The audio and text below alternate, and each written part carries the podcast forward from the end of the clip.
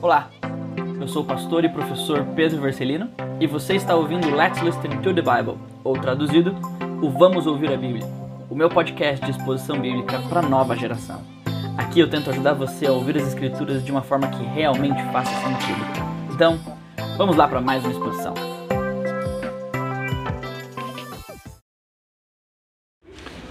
Eu queria começar o nosso tempo hoje juntos aqui te fazendo uma simples pergunta que eu acho que você tem até uma certa facilidade em respondê-la.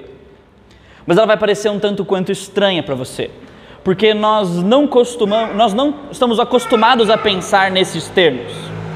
E a pergunta é o seguinte: quem você está seguindo?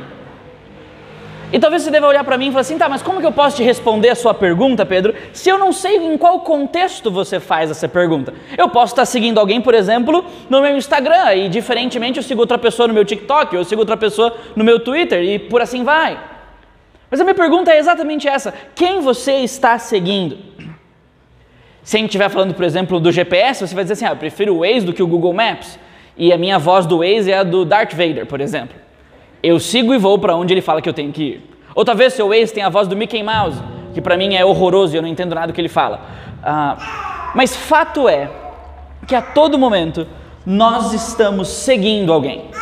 A todo momento nós estamos respondendo à voz de alguém.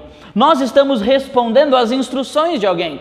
Na faculdade, por exemplo, para você que está estudando já no nível do ensino superior, você de alguma forma está seguindo um professor naquilo que ele te passa. Talvez, em, por exemplo, vamos pensar em economia ou mercado financeiro, existem tendências diferentes e gurus financeiros diferentes. E o que, que você faz? Você precisa optar por um deles. Alguém está fazendo uma leitura melhor do mercado hoje do que outra pessoa. E o que, que você faz? Você olha para ele e fala assim: ele é digno de confiança, eu vou, eu vou ouvir a voz dele. Talvez na escola você passe pela mesma coisa.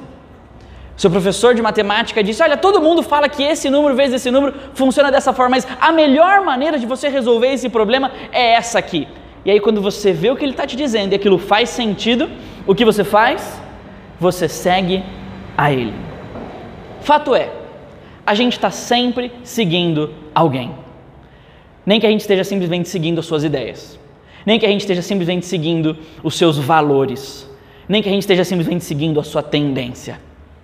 Moda funciona assim. A gente olha para alguém e diz: ela se veste do jeito como eu gostaria de me vestir. E a gente faz o quê? A gente copia.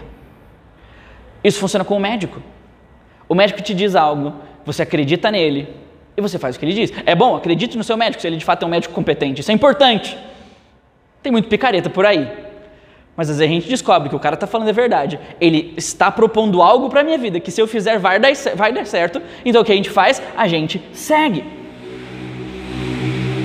Mas você já percebeu quão religioso isso é?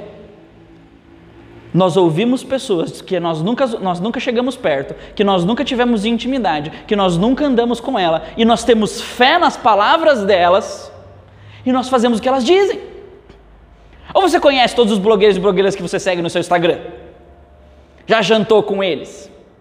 Sabe como é a vida delas sem 37 quilos de maquiagem e 27 roupas depois que elas gravaram 50 vídeos naquela semana?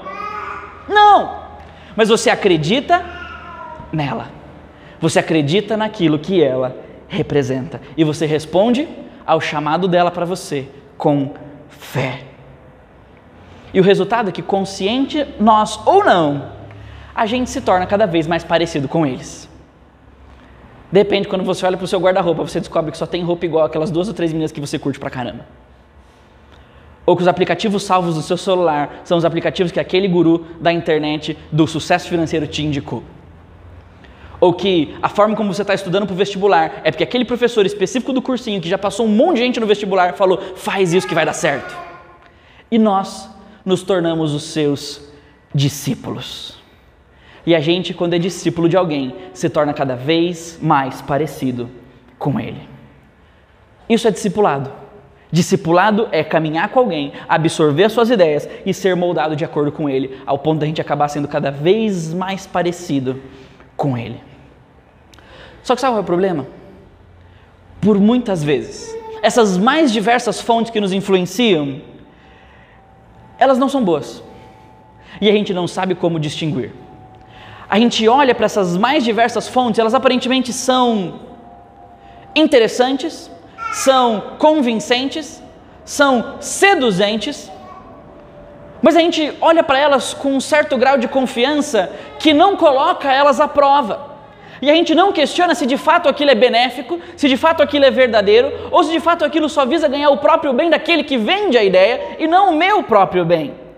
E aí eu te faço a pergunta: como então a gente distingue entre um chamado genuíno no qual nós de fato devemos depositar a nossa fé e aqui eu quero dizer que, sim, na vida normal do cotidiano, a gente tem fé em pessoas, ao ponto de confiar nelas, ao ponto de cegamente, às vezes, devotar os nossos interesses, devotar o nosso futuro nas mãos delas. Você fez isso na faculdade. Sabe como é que você fez isso? Quando você escolheu um curso e acreditou que aquele currículo vai te dar o que você quer no futuro. Você teve fé que o coordenador pedagógico do seu curso disse para você que aquilo um dia vai resolver a sua vida e o seu sucesso. Só que você nunca parou para pensar por esse ponto de vista. E você nunca parou para pensar que talvez você teve fé naquilo que não era digno de depositar a sua fé. E o meu objetivo com você hoje, e não somente hoje, mas ao longo de todos os nossos próximos encontros aqui, enquanto nós vamos estudar juntos sobre a vida de Jesus, e especificamente Jesus junto com os seus discípulos, é entender como nós somos verdadeiros discípulos ou seguidores de Jesus neste mundo que disputa a nossa atenção e a nossa fé e a nossa lealdade com todo mundo e não somente com Jesus. Como eu ouço a voz de Jesus, respondo ao que Jesus pede de mim por fé, e assim posso julgar todos os outros convites e chamados que são feitos a mim constantemente, e posso saber se eles são dignos de serem respondidos ou não. Esse é o objetivo daquilo que nós vamos caminhar ao longo dos nossos próximos encontros. E o nome que eu dou para essa série aqui é Seguindo a Jesus no Mundo Real. Por quê? Porque a todo momento que nós viermos para cá juntos e estudarmos uma passagem nos evangelhos, nós vamos focar então especificamente em Mateus, Marcos, Lucas e João, mas mais em Mateus, Marcos e Lucas. E todas as vezes que nós nos encontrarmos com alguma cena onde Jesus fala ou faz algo, nós vamos concluir esse momento juntos fazendo uma pergunta muito simples. Ok, e agora, como eu sigo a Jesus no mundo real? Ok, eu vi que Jesus faz isso. Eu sei que Jesus falou isso.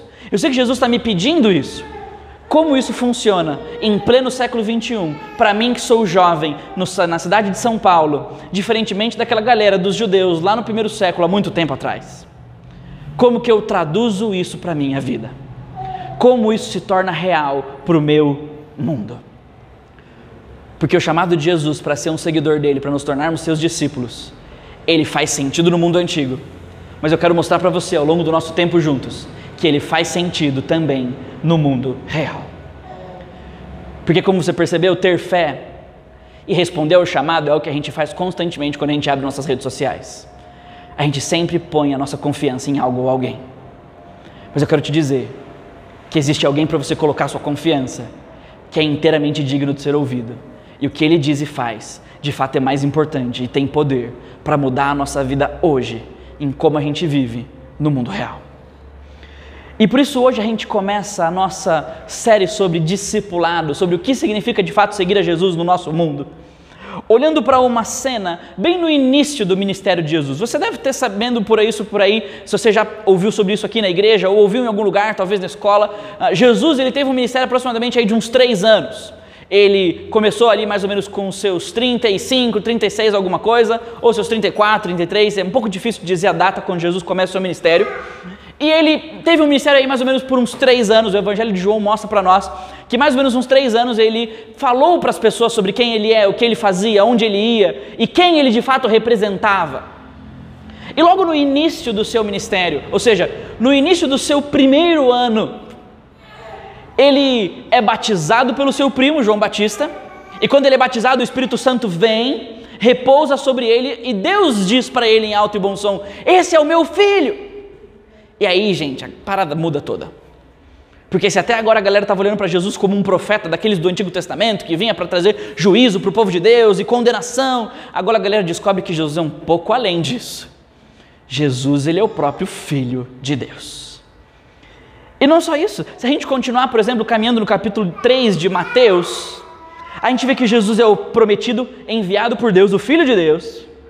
Ele é aquele que, inclusive, no capítulo 4 de Mateus, vence o próprio Satanás do deserto.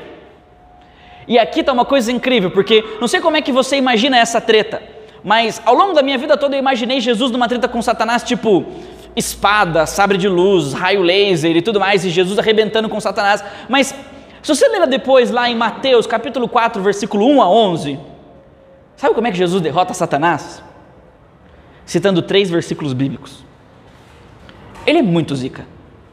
O cara derrota a representação do mal, o perfeito demônio. Por mais que seja meio paradoxal dizer perfeito e demônio na mesma frase, o exemplo alto do maligno, citando três versículos. E quando ele faz isso, ele deixa muito claro que ele não é somente o Filho de Deus, que ele não é somente alguém maior do que os profetas, ele é alguém mais poderoso do que o ser mais poderoso que pisou nessa terra. Ele é mais poderoso do que o próprio inimigo, do que o próprio Satanás. E porque ele venceu Satanás com três versículos, ele veio para vencer algo maior, a própria morte e o próprio pecado também. E logo depois disso, no capítulo 4 ainda de Mateus, ele vai começar a pregar no seu ministério um pouquinho mais ali no norte de Jerusalém, uma cidade para cima ali no norte do país. E depois ele volta no seu caminho de volta e ele para numa região chamada região da Galileia. Mais especificamente num mar, chamado Mar da Galileia, que na verdade é um grande lago. Aquele lago era tão grande que parecia mar, não dava para ver outro lado. É tipo se você já teve a experiência de conhecer o Amazonas, o qual eu não tive, espero um dia ir para lá, você vai descobrir que não dá para ver o outro lado. E quando não dá para ver o outro lado, parece que é o mar. Porque o mar a gente não enxerga a borda. O Rio Amazonas a gente não enxerga a borda. O Lago da Galileia a gente também não enxerga a borda. E a história que eu quero compartilhar com você hoje acontece exatamente nesse momento da vida de Jesus, no início do seu ministério. Depois de ele já ter feito algumas coisas, já ter começado a ensinar algumas verdades, numa praia, ele chama alguns pescadores para pescar com ele. E isso muda a vida deles por inteiro. Se você tem uma Bíblia, quero convidar você a abri-la comigo aí, em Mateus, capítulo 4. Mateus, capítulo 4. Eu quero ler com você somente os versículos 18 até o versículo 22. Mateus, capítulo 4 do versículo 18 até o versículo 22. Se você não tem uma Bíblia, não tem problema, preste atenção na leitura que eu vou fazer para você. Andando à beira do mar da Galileia, Jesus viu dois irmãos, Simão, chamado Pedro, e seu irmão André. Eles estavam lançando as redes ao mar, pois eram pescadores. E disse Jesus: Sigam-me, e eu os farei pescadores de homens. No mesmo instante, eles deixaram suas redes e o seguiram. E indo um pouco mais adiante, ele viu outros dois irmãos, Tiago, filho de Zebedeu, e João, seu irmão, também filho de Zebedeu. E eles estavam num barco com seu pai, o Zebedeu, preparando as suas redes. Jesus os chamou, e eles, deixando imediatamente seu pai e o barco, o seguiram. Eu queria orar com você de novo antes da gente continuar caminhando. Senhor Jesus, abra os nossos corações para a tua palavra. Nos ajuda a entender o tamanho da profundidade que existe nisso que o Senhor faz aqui. Nos ajuda, Senhor Jesus, refletindo nessa cena, nesse episódio há muito tempo atrás que o Senhor teve com esses quatro homens simples e incomuns. Que nós também, de alguma forma, podemos ser impactados pelo Senhor quando o Senhor nos chama. Em nome de Jesus. Amém. Nossa história começa então quando Jesus ele está então voltando dessa viagem que ele havia feito lá para a região do norte, e ele está aqui à beira do mar da Galiléia, nesse grande lagão, e ele viu dois irmãos. Esse Simão, chamado Pedro, também conhecido como Cefas, a galera curtia ter vários nomes no mundo antigo, tá bom? O próprio Mar da Galiléia aqui também era conhecido como Lago de Genezaré, Mar de Tiberíades, todo mundo tinha muito nome para muita coisa naquela época. E esse homem aqui, o tal do Cefas, o Pedro, o Simão, o irmão de André, estavam ali lançando as redes ao mar porque eles eram pescadores. E, gente, ser pescador naquela época era uma profissão muito comum, especialmente se você mora ali naquela região da Galiléia. Essa é uma forma de você girar a economia. Eles comiam isso. Lembra, uh, judeu não come porco, e porco é um animal mais fácil de criar. Então, se eles não comem porco, eles têm que se alimentar de outra coisa. Eles se alimentam de carne vermelha, e não toda carne vermelha. e eles se alimentam de peixe, então a dieta deles era muito baseada em peixes. E aqui então eles estavam lá fazendo aquilo que provavelmente girava a economia da época, de certo sentido, que era também pescar. E foi para esses dois irmãos pescadores, provavelmente trabalhando num dia comum, que Jesus olha para eles e diz: sigam-me, e eu os farei pescadores de homens. E olha, deixa eu dizer uma coisa para você. Essas são algumas das palavras mais intrigantes de Jesus em todos os evangelhos. Porque eu não sei se você consegue responder na sua cabeça, mas no início era um pouco difícil para mim. Seguir para onde, Jesus? Percebe que Jesus chama eles para uma jornada que não tem destino? Jesus diz: sigam-me. Mas Jesus não diz: sigam-me até Jerusalém. Jesus não diz: sigam-me até a próxima cidade vizinha. Sigam-me até o lago, sigam-me para o outro lado do lago, ou sigam-me nessa jornada da vida que eu quero mostrar para vocês. Ele simplesmente diz: sigam-me. Mas mais intrigante do que isso é o que Jesus diz que vai fazer com eles caso eles o sigam.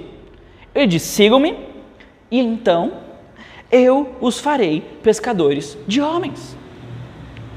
Só que, gente, para esses dois irmãos aqui não faz o menor sentido o que Jesus está dizendo, porque eles entendem de pesca e Jesus não. Jesus entende de fazer cadeira, fazer móvel, fazer prateleira. Ele manja um pouquinho de carpintaria. De pesca, não. Ele não era pescador, ah, mas ele é o filho de Deus, nasceu com PhD em todas as profissões do mundo antigo. De fato, mas se tem alguém que de fato conhece pescaria, eram esses caras aqui. E Jesus olha para eles e diz: Vem e eu vou fazer vocês um tipo de pescador diferente do que o que vocês conhecem. Vocês vão pescar gente. Imagina, alguém chega para você lá no seu trabalho e você, sei lá, faz bolos. E aí o cara vai para você e fala assim: Venha e eu vou fazer você uma boleira de gente. Faz sentido? Vamos lá, digamos que você lá, constrói casa, você é engenheiro. Venha e eu vou fazer de você construtor de gente. Faz sentido? Não faz o menor sentido. Mas sabe o que é interessante? É que o texto diz que imediatamente eles deixaram as suas redes e o seguiram. E a pergunta que fica no ar é: por quê? Isso que eu quero te explicar hoje. Lá nessa época, especialmente aqui nos evangelhos que a gente tem, Mateus, Marcos e Lucas, essa ideia de seguir alguém é extremamente ampla no mundo antigo. Às vezes, Jesus nos evangelhos é quem é seguido, às vezes as multidões estão andando atrás de Jesus, ou talvez algumas pessoas estão caminhando por causa de algum líder religioso que surgiu na época. Os fariseus seguiam Jesus, em certo sentido, não com boas intenções, mas com más intenções de prejudicá-lo. Os discípulos seguiam Jesus, os doze, bem próximozinho dele. Alguns lugares os evangelhos contam que alguns outros grupos de pessoas também faziam o mesmo, mas por que, que eles seguiam? Isso era algo que existia naquela época, que era relacionado ao tipo de relacionamento que alguém possuía com algum mestre inteligente da época. Não sei se você se lembra de dois grupos específicos que a palavra conta para nós, os escribas e os fariseus. Os escribas eles eram os PhDs da lei daquela época, a galera que tinha estudado o Antigo Testamento um monte. E eles interpretavam a lei para o povo viver. Eles preservavam o texto do Antigo Testamento copiando a mão. E os fariseus eram os líderes religiosos e espirituais daquela época. E essa galera tinha discípulos. Eles tinham seguidores. O pessoal olhava para o que esses caras ensinavam, dizendo assim: Uau, esse cara é muito sinistro. Eu quero ser um seguidor dele, eu quero aprender com ele, eu quero ouvir as palavras dele, eu quero saber como ele chegou nessas conclusões e eu quero que ele me ensine elas. E então eles começavam a andar com esses mestres. Só que sabe o que é interessante aqui? Naquela época, esses mestres não convidavam ninguém para se tornarem seus discípulos. Isso não era comum. Na verdade, eles faziam grandes discursos eloquentes nas sinagogas e nos, nas reuniões judaicas da época, e os alunos da Torá, aqueles que estavam começando a aprender a lei do Antigo Testamento, olhavam para o que eles estavam fazendo e diziam assim: Eu quero andar com esse cara. Era voluntário a parada. E aquele mestre podia escolher você ou não, mas partia sempre do aluno, na grande maioria das vezes. Mas aqui a gente vê algo acontecendo diferente. Aqui Jesus chama para ser seguido. Aqui Jesus toma a iniciativa. Aqui Jesus olha para eles e diz: Venham atrás de mim. Não são os discípulos que olham para Jesus e falam assim: Uau, esse cara é interessante, eu acho que eu vou começar a seguir a ele. Não, é diferente. Aqui Jesus olha para eles, gente que não tem nada de interessante, que cheira mar e peixe, e diz para eles: Eu tenho interesse em vocês, venham atrás de mim. Esse chamado de Jesus é algo que vai além de mera transmissão de conhecimento ou de sabedoria. É algo que envolve a vida como um todo. Requer o abandono das outras coisas. Jesus diz: venham e me sigam, e eles largam tudo para focar nesse mestre e no estilo de vida que ele propõe. Só que Jesus ele usa uma palavrinha muito interessante aqui, uma expressão que literalmente significa venham atrás de mim ou venham após mim. Se você tem uma Bíblia um pouquinho mais antiga, essa é a forma como está escrito nela. Não está escrito siga-me, está escrito vem atrás de mim. E todas as vezes que Jesus usa essa expressão vir atrás de mim, em vários outros momentos que ele ensina, ele resume o que ele quer chamar de discipulado vida cristã, o que é se comprometer com Ele. Eu quero ler algumas passagens para você, onde Jesus usa essa mesma expressão: venham atrás de mim. Mateus 16, versículo 24 diz o seguinte: Se alguém quiser acompanhar-me ou vir atrás de mim, negue-se a si mesmo, tome a sua cruz e me acompanhe. Lucas 14, 27 diz: E quem não toma a sua cruz e não vier atrás de mim, não pode ser meu discípulo. E uma vez, inclusive, quando Jesus estava alertando os seus discípulos de que ia surgir gente com esse mesmo tipo de proposta, eles deveriam tomar cuidado. Olha o que Jesus diz lá em Lucas, capítulo 21, versículo 8. Vejam que não sejam enganados, porque muitos virão em meu nome, dizendo: Sou eu. E também, ah, chegou a hora, as coisas que Deus prometeu vão ser cumpridas. Jesus diz: Não vão atrás deles, não os cegais. E em todas essas passagens, Jesus está mostrando para nós o que ele entende por seguir a Ele.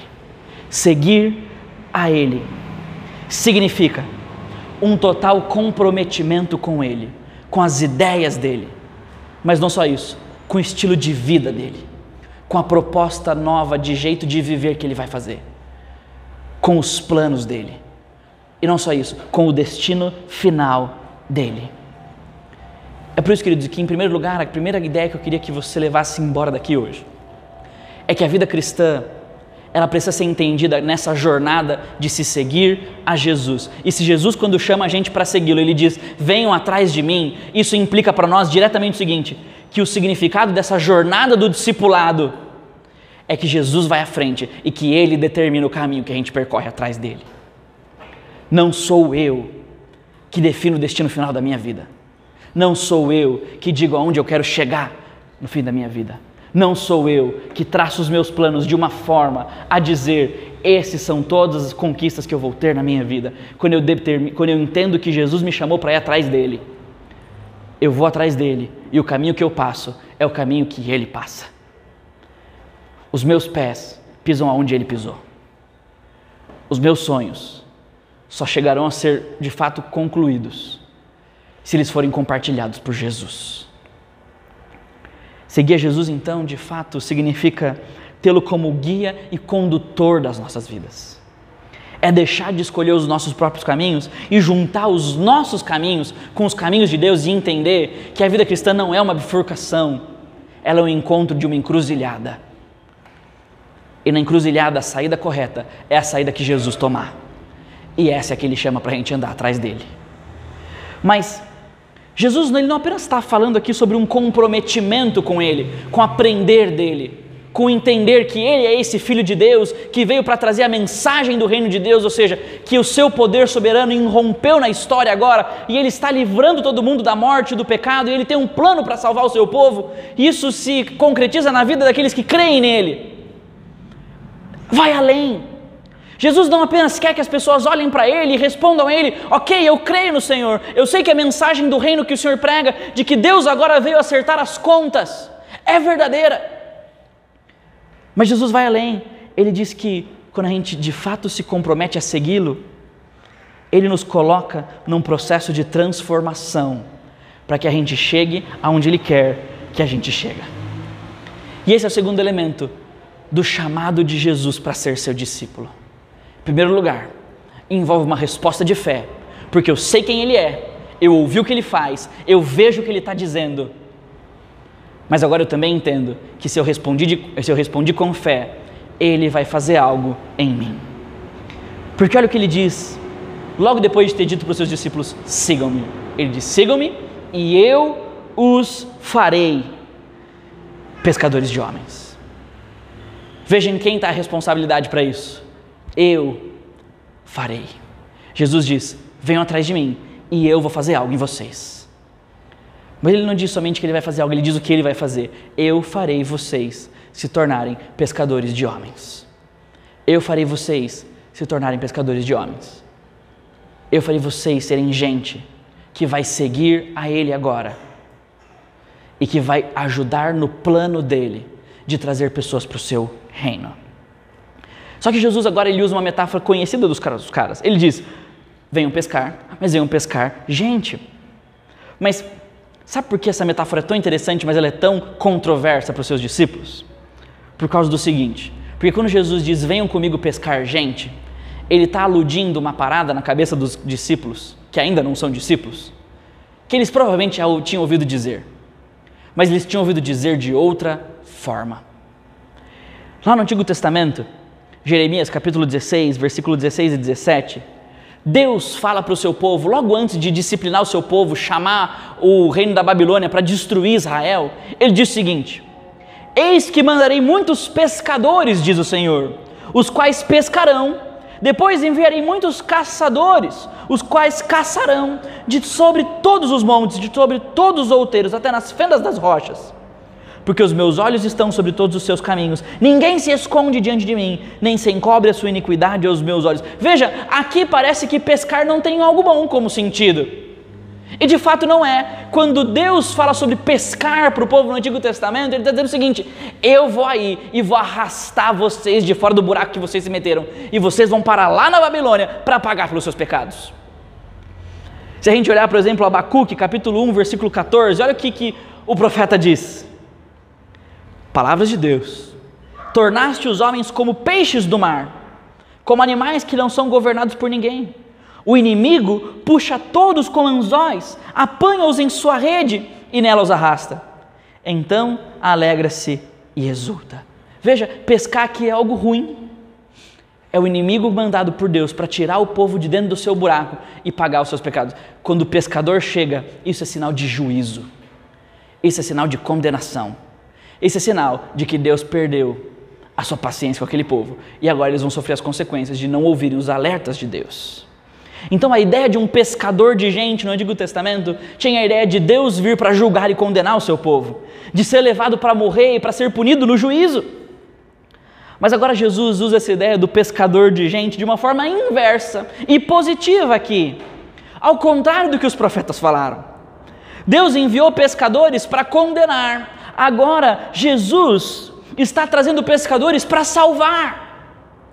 Quando os, os pescadores do Antigo Testamento chegaram, eles arrastaram o povo lá para o exílio, aquele tempo de 70 anos na Babilônia. Agora, quando Jesus chega, ele traz pescadores para arrastar o seu povo de fora do exílio e dizer: acabou esse tempo de escravidão, porque agora chegou aquele que envia outros pescadores para livrar vocês da mão do inimigo e não mais para levar vocês até o inimigo. A pesca do Antigo Testamento mata. A pesca desses discípulos aqui mata. Quando ele tira o peixe da água, o peixe morre.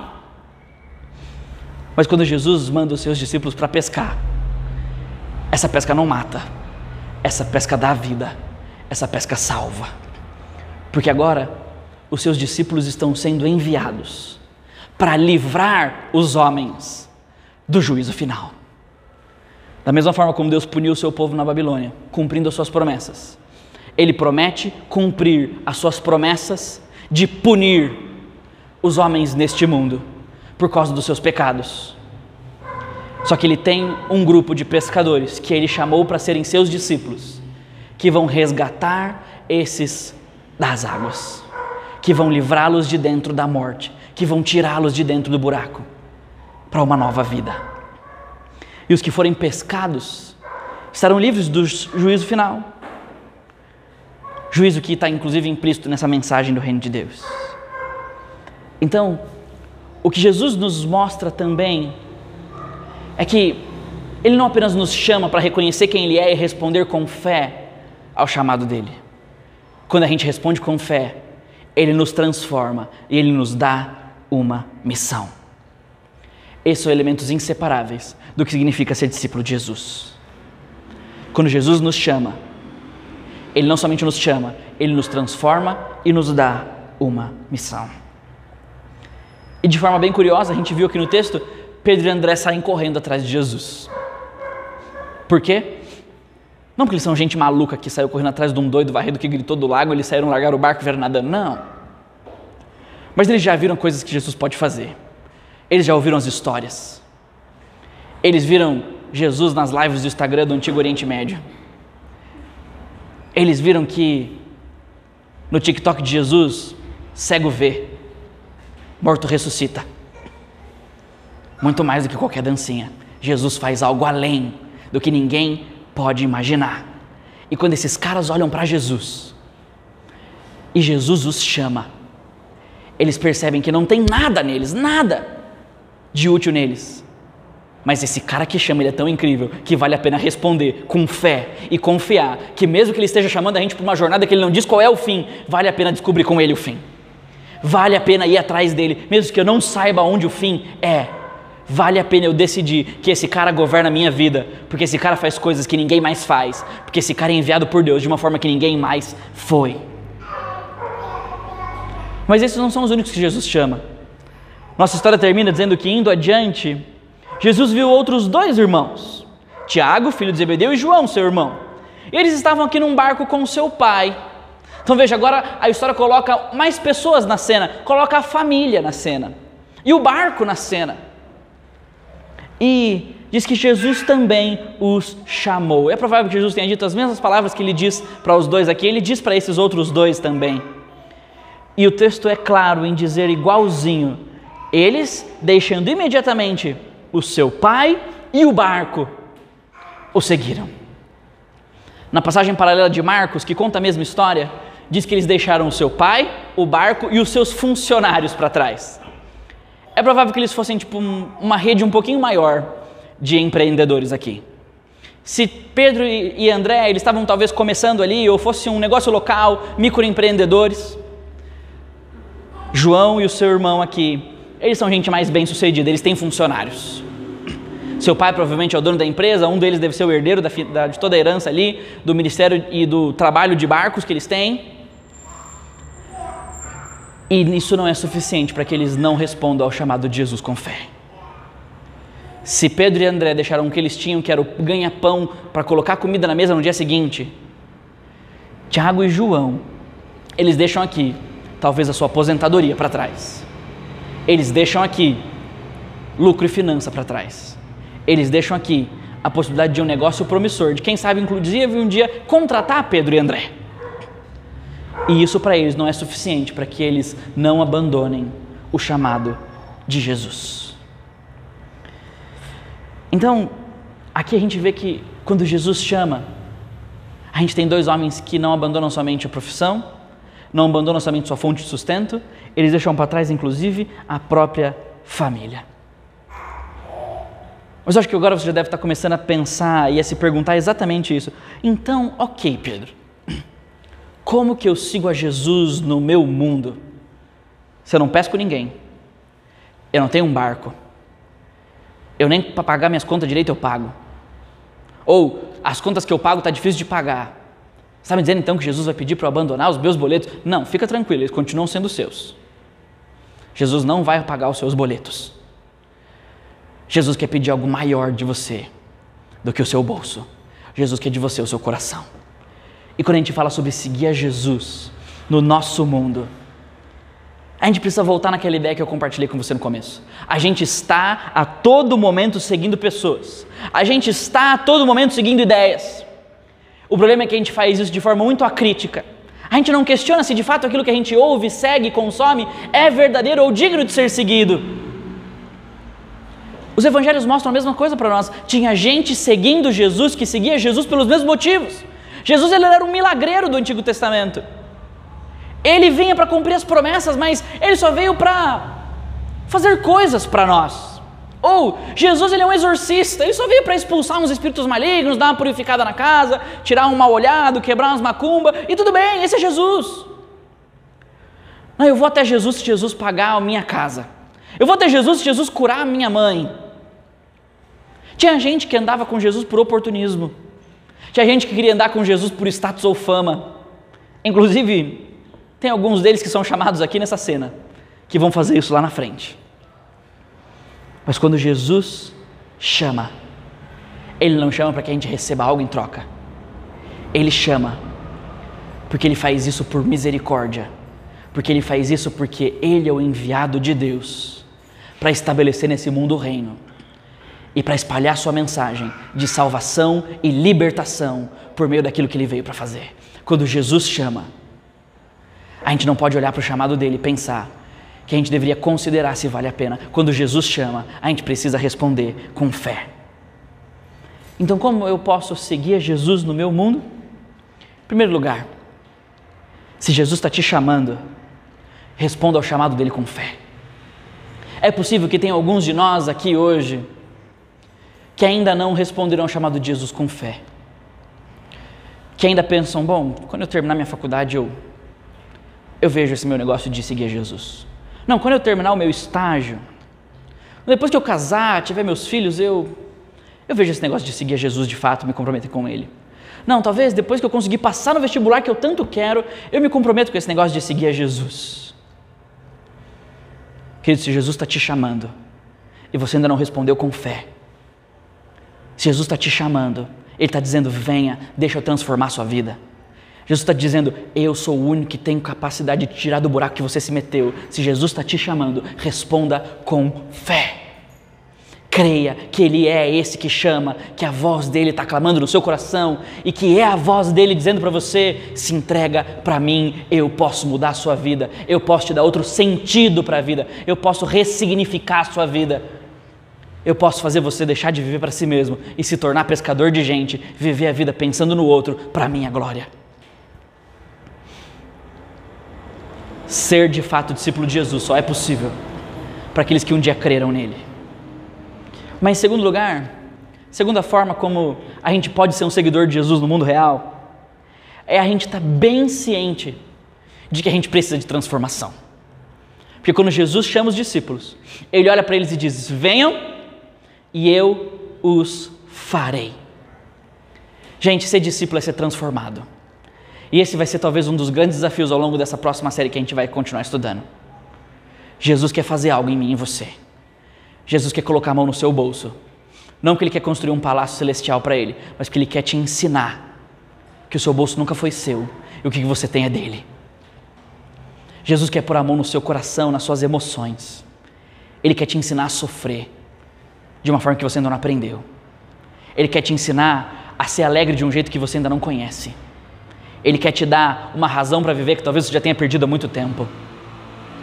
Ele quer te transformar. Ele quer mexer em áreas que você gostaria que ninguém nunca soubesse que você luta. Ele quer tocar em áreas da sua vida que, se você pudesse, você voltaria atrás e tentaria apagá-las da sua história. Jesus quer ir lá. Ele quer te transformar. Porque ele quer chegar num lugar com você ele quer te levar a abraçar a missão dele. E essa ideia de ser pescador de gente, ela vai ser mais desenvolvida à frente. A gente vai ver sobre ela mais vezes lá na frente na nossa série.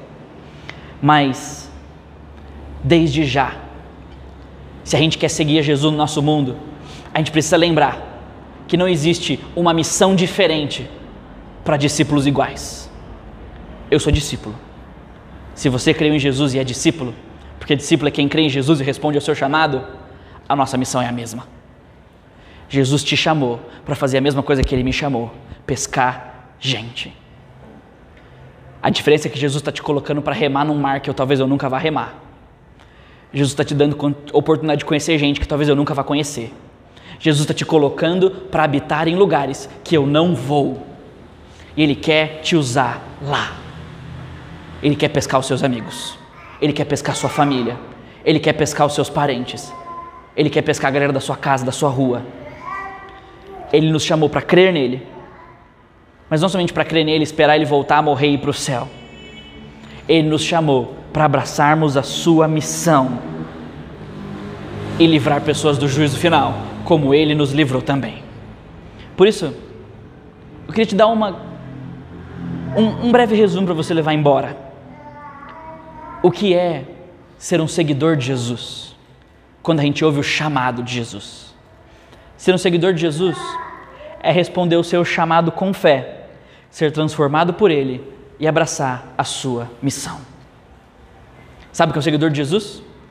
Um seguidor de Jesus é aquele que responde ao chamado de Jesus com fé. Ele é transformado por Ele e ele abraça a sua missão. Jesus está te chamando para crer nele. Jesus está te chamando para lembrar que Ele quer transformar a sua vida.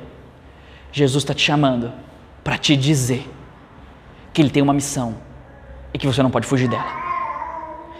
Porque o verdadeiro discípulo de Jesus, ele decidiu compartilhar o destino final do seu mestre. Ele ainda não sabe para onde seu mestre está indo. A gente vai caminhar mais ainda nos evangelhos e ver que Jesus aponta para o seu destino, e esse destino nem sempre parece muito agradável aos nossos olhos, mas a gente se comprometeu a ser treinado por Ele nesse caminho que a gente não enxerga. Isso só é possível quando a gente crê de fato em quem Ele é e que Ele faz o que Ele faz e que Ele promete o que Ele promete e que Ele é capaz de cumprir o que Ele promete. Só segue a Jesus até o fim quem colocou o destino do seu futuro nas mãos do seu Mestre. Queridos, essa é a grande mensagem do chamado de Jesus. Confie nele e entrega o seu destino final a Ele e deixa Ele te levar para onde Ele quer chegar com você. Responda com fé ao chamado de Jesus, entendendo quem Ele é, seja transformado por Ele e chegue aonde você nunca achou que jamais chegaria, porque Jesus te leva aonde os seus pés não podem te levar. Jesus te leva para uma eternidade com Ele. Esse é o chamado de Jesus. Jesus te leva a conquistar aquilo que você nunca conquistaria com Ele. Jesus te leva a conquistar pureza, Jesus te leva a conquistar vida eterna, Jesus te leva a conquistar libertação dos seus maiores medos, Jesus te leva a conquistar um novo tipo de vida que vale a pena ser vivida, muito além da desgraça de vida que você vive hoje. Jesus te dá algo que você não pode caminhar sozinho para ter, Jesus te dá algo muito maior do que a sua faculdade, Jesus te dá algo muito maior do que a solução dos seus sonhos, Jesus te dá plenitude de alegria e satisfação de saber que um dia a gente vai entrar na eternidade, Ele vai olhar nos nossos olhos e dizer: servo bom e fiel, vem passar a eternidade comigo. Só Jesus pode te dar isso, se você responder ao chamado dele de ser um discípulo pela fé e entender que Ele está te transformando e que Ele tem para você uma missão. Por que isso é ser um discípulo de Jesus? É responder ao seu chamado com fé, é ser transformado por Ele e abraçar a sua missão. Vamos orar? Senhor Jesus, hoje o Senhor nos chama para olharmos para essa cena, para esse episódio e entender que o Senhor tem algo muito maior para nós do que simplesmente a solução dos nossos sonhos, a realização dos nossos planos, a concretização dos nossos desejos. O Senhor nos chama para algo maior do que nós mesmos. O Senhor nos chama para a vida eterna. Ser discípulo de Jesus começa com ser chamado para algo maior do que os nossos olhos podem ver. Sermos chamados para tomar essa trilha da jornada que Jesus vai na frente, a gente vai atrás e entende o que Ele está fazendo e é transformado por Ele no processo. Senhor, eu peço a Ti agora. Se tem alguém dentre nós aqui que ainda não respondeu o chamado de Jesus com fé, que ainda não entendeu quem o Senhor de fato é e o que o Senhor pode fazer na vida dela. Ajuda ela a entregar a vida para o Senhor. Que ela possa conversar comigo ou com qualquer um de nós aqui e de fato confiar sua vida para o Senhor. Mas, Pai, para nós que já conhecemos a Ti, cria em nós esse senso de necessidade de transformação, de mudança, de aprendermos quem o Senhor é e como isso muda tudo. Como o Senhor muda os nossos desejos, como o Senhor muda o nosso destino, como o Senhor muda a nossa vida, o nosso caráter de dentro para fora como o Senhor faz total diferença quando a gente entende que a gente está aqui para ser transformado e para abraçar a sua missão. E nos dá, Senhor Jesus, cada vez mais esse sentimento de que o Senhor tem uma missão para nós e que ser discípulo não permite que a gente fuja dela. Em nome de Jesus. Amém. Você ouviu mais uma exposição bíblica e eu espero que ela tenha sido bênção e tenha feito sentido para você. Se você não quiser perder nada daquilo que chega por aqui, não esqueça de ativar as notificações deste podcast e de me seguir no Instagram. Valeu!